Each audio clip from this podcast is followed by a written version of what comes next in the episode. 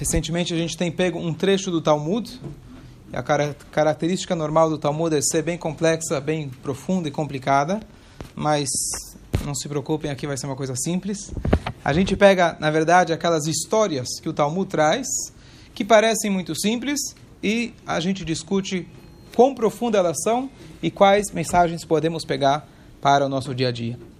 E aqui então é uma camarada do tratado de Eiruvin, e ela traz a seguinte passagem. Como a gente consegue identificar a índole de alguém? Como a gente pode saber quem é a pessoa, não como ela parece, mas quem é a pessoa, como ela se comporta quando você não enxerga, quando você não vê? Então tem três dicas que a linguagem hebraica são três palavras muito parecidas que os sábios fizeram esse trocadilho para ser fácil de se lembrar. E ela fala o seguinte: Amar Abilai, disse o sábio Abilai, Bishloshad Varim, com três coisas, Adam Nikar. O que, que é Adam? A pessoa. Adam, a pessoa, Nikar, ele é reconhecido. Você conhece, reconhece, consegue reconhecer o Adam? Lembra da palavra Adam, que é pessoa? Ele é reconhecido com três coisas. Bekosso, o que, que é kos em hebraico? Copo. Bekisso, o que, que é kis em hebraico? Bolso. E bekaaso, kas, raiva, nervosismo. Então, você quer descobrir quem é a pessoa? Você tem três critérios. Vê como ele se comporta com o seu copo. O que quer dizer o copo? Quando bebe. Certo? Quando ele precisa colocar, fazer um movimento mais difícil, certo? O exercício mais difícil que existe não é levantar 300 quilos, é fazer o exercício de colocar a mão no bolso e fazer assim tá certo? E gastar quando precisa. E, por último, becar a só quando a pessoa perdeu a paciência. Se você vê... Hã? Não entendi o copo. O copo? ah, quando bebe. Quando bebe. Vamos ter outras interpretações, mas o literal seria quando a pessoa bebe. Então, se você conseguir ver como a pessoa se comporta nessas três horas, tá? Agora você já sabe quem é a pessoa. Então, o que, que significa como ele se comporta? Então, Bebê. Tem duas coisas. Uma, como ele se. No estádio, né? No estádio? Então, o que quer dizer beber? Número um, se ele bebe com moderação. Número dois, o que acontece se ele bebeu além da dose devida? O que, que ele vai falar? E quanto ele bebe? Qual que é a frequência dele beber? Então, não é simplesmente o que ele vai fazer se ele ficar bêbado, mas que, que ele faz com o copo dele? Como ele domina o seu instinto em relação à bebida. Depois, Bequissó é quão generoso ele é, e Kaassó é como ele reage quando ele está numa situação adversa. Então, o que eu queria, na verdade, trazer mais do que tudo aqui, além da lição, é que a gente vai perceber que essas palavras que os sábios colocaram, a ordem que eles colocaram, o número que eles colocaram, é precisa. Então vamos ver. O Marchá é o comentarista clássico desses trechos da Gamará, que é a Agadá. Ele traz o seguinte: essas três coisas não são por acaso. E os sábios não colocaram elas juntas porque tem uma palavra que só, só, só em hebraico. Cada uma delas representa um outro tipo de comportamento. Ele fala o seguinte: quando a gente fala de quis, quis que é bolso, significa como você se comporta com as outras pessoas. Gastar dinheiro significa o teu relacionamento com as outras pessoas. Kos é o relacionamento de você com você mesmo. Como você lidar com você mesmo. A gente sabe que Nirnas Yain Yatzah Sod. Entra vinho, sai o segredo. Que segredo que você tem? Você tem que. Nessa hora você vai revelar quem você é. E Kaas, raiva, na verdade, é o nosso relacionamento com Deus. Apesar que, Carlão comentou que você fica bravo talvez no estádio, mas raiva, na verdade, é, tem tudo a ver com o nosso relacionamento com Deus, não com a pessoa. Por quê? Se você acredita que aquilo que aconteceu com você foi programado, foi feito para acontecer naquela hora porque você merecia, você não vai ficar bravo. Quando você fica bravo? Quando acontece o inesperado. Bem naquela hora, fulano me falou, na hora que eu estava... Não é fulano. Deus coloca para a gente os empecilhos, coloca para a gente os desafios para a gente conseguir superar. Por isso, na verdade, daqui os sábios eles trazem que cola coes, todo aquele que fica bravo, que ilu oved avodazara. É como se fosse que ele faz o pior de todos os pecados, que é a idolatria. Coisa acaba, acaba acontecendo no nosso dia a dia, ficar bravo, mas na verdade, se a gente quiser prevenir para não ficar bravo, a gente constantemente meditar que tudo o que acontece vem de Hashem. Eu ficar bravo significa eu perdi minha muná, eu perdi minha fé, eu perdi naquele momento a confiança que aquilo deveria e já estava programado para acontecer. Então, a primeira lição que essas três coisas, o bolso significa, vamos lá, o bolso é o nosso relacionamento com as pessoas, cos, copo, relacionamento com você mesmo e cas, que é a raiva, nosso relacionamento com Hashem. Uma coisa interessante. Os sábios não gastam nenhuma palavra a mais. Então eles começam a frase assim: Falou Rabilai, com três coisas você consegue reconhecer uma pessoa. Por que você falar que é três coisas? Fala direto. Olha, dá para você reconhecer uma pessoa com A, B e C. Por que você dá essa introdução com três coisas? Então, alguns comentaristas falam que é o seguinte: se você quer saber quem é a pessoa, não basta você ver, por exemplo, só quando ele toma, ou só quando ele fica bravo. São as três coisas juntas você vai ter o critério. Então, se um dia você vai ter que escolher um genro para tua filha, ou um, uma esposa, ou no caso lá atrás, um marido, uma nora, etc., o que for, essas três coisas são um bom critério. Não sei se você vai dar para o teu futuro genro bebê, para a nora bebê, mas esses são os critérios. E eu vi uma explicação interessante que fala o seguinte: na verdade, essas três coisas a gente só consegue ver elas de verdade depois de casar. Só depois de casar. Fácil. Dinheiro. Você gasta quando tua esposa precisa? Você é generoso ou você, quando não tem dinheiro, como se diz, acabou o dinheiro, o dinheiro sai pela, não entra pela porta, o amor sai, etc. Já conhece o final da frase, tá certo? Como você se comporta com dinheiro? Isso só vai acontecer de fato normalmente quando você casa. Você tem responsabilidades: aluguel, condomínio, filhos, escola, etc. Os gastos que a esposa eventualmente vai fazer para casa, para si, etc. É nessa hora que vem o teu teste. Cas, ficar bravo. Pode ser que você fique bravo com os amigos, mas você fala tchau, vai para tua casa, eu vou para minha e pronto.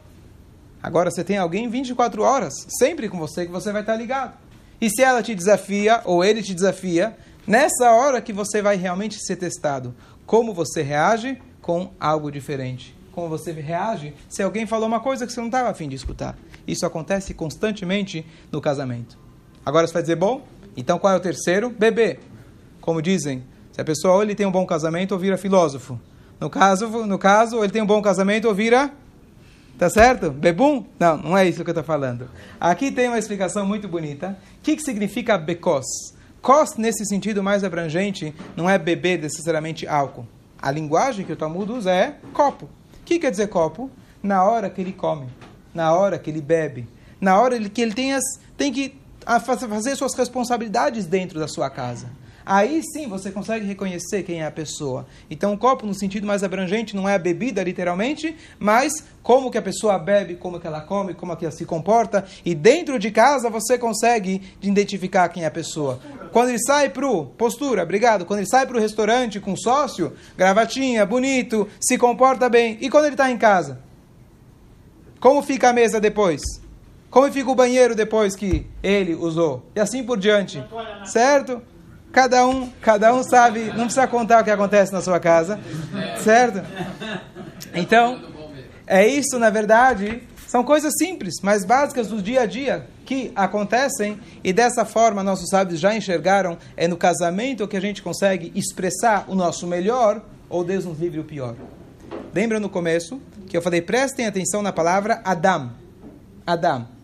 Poderia falar ish, gever, tem vários termos que pode se usar para falar a pessoa. Por que, que ele fala Adam? Então aqui tem mais uma explicação muito bonita, que depois que Deus ele fez a mulher, está escrito na Torá que Zaharu Nakeva Braam, Deus criou o macho e a fêmea, vai otam, vai, e Deus abençoou eles, vai et shmam Adam. Depois que Deus fala, olha, eu criei macho e fêmea. E eu abençoei eles.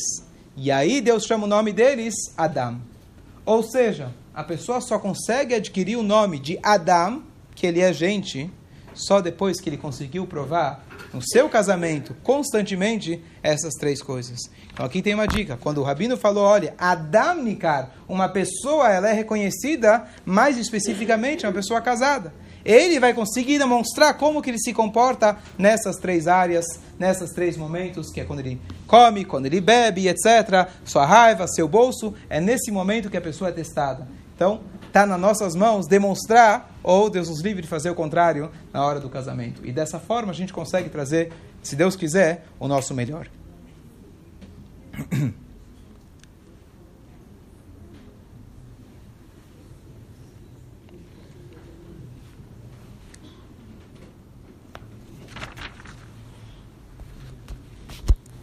Nós temos uma passagem muito bonita na Torá que demonstra isso para a gente, uma dica. Tem a famosa Machloket, quem lembra rapidamente na Torá, quando o indivíduo chamado Korach, ele fez uma rebelião contra Moshe. Em resumo, quem não lembra da história, ele falou: Você é o líder, teu irmão é o Cohen Gadol, o sumo sacerdote, teu sobrinho agora virou chefe. Que história é essa? Eu também quero virar Cohen Gadol. E fez toda uma rebelião. Quem lembra do cenário, no final, ele acabou sendo engolido pela terra. Naquele diálogo que a turma teve com Moshe, Moshe defendeu o irmão dele. Como que ele defendeu o irmão dele? Então a linguagem que a Torá usa é assim: Ve'aron mahu. Aaron, o que, que ele é? Kitalino alav. Significa, quem é o Aaron que vocês estão reclamando dele? Para de reclamar dele. Quem é ele? O que, que, vocês, que, que vocês querem dele? Em outras palavras.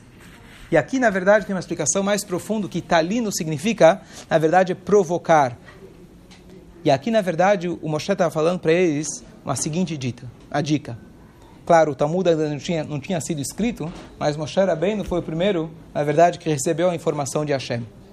Ele falou para eles, em outras palavras, o seguinte: Você quer desafiar o Aaron? Você quer desafiar qualquer pessoa? Quais são as três regras? Que só, coçó, caçó. Só que a gente tem um problema. Cos, como a gente falou que é álcool, um Cohen está proibido de tomar álcool.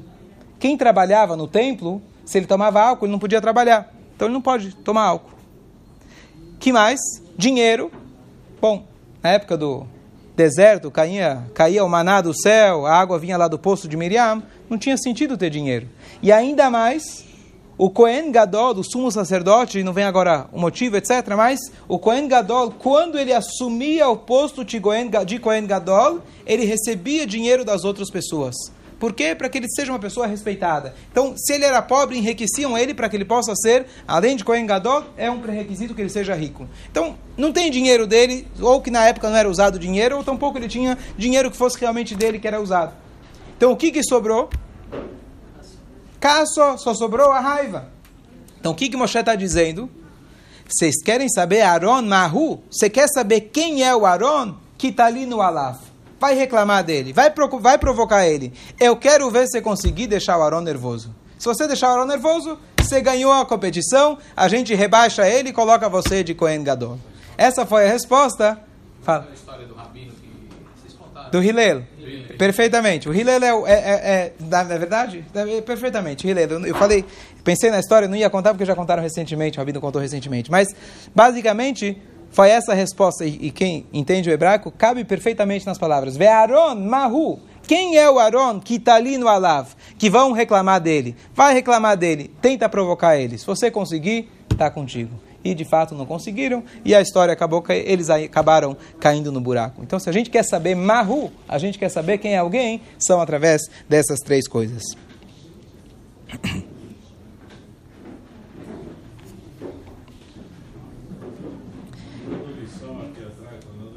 Tudo bem, tudo bem, tudo bem.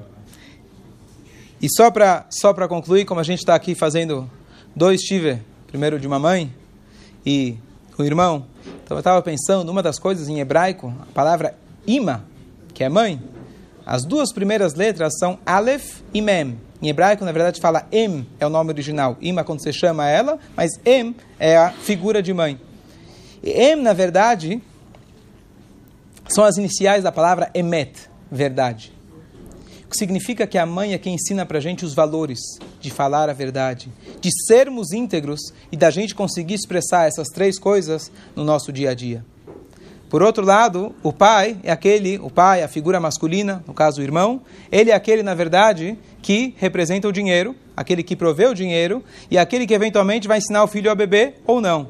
Tá certo? Normalmente é o pai que vai ter esse papel de ensinar o filho. Hã? Vai ensinar porcarias. Hã? É ele que vai ensinar.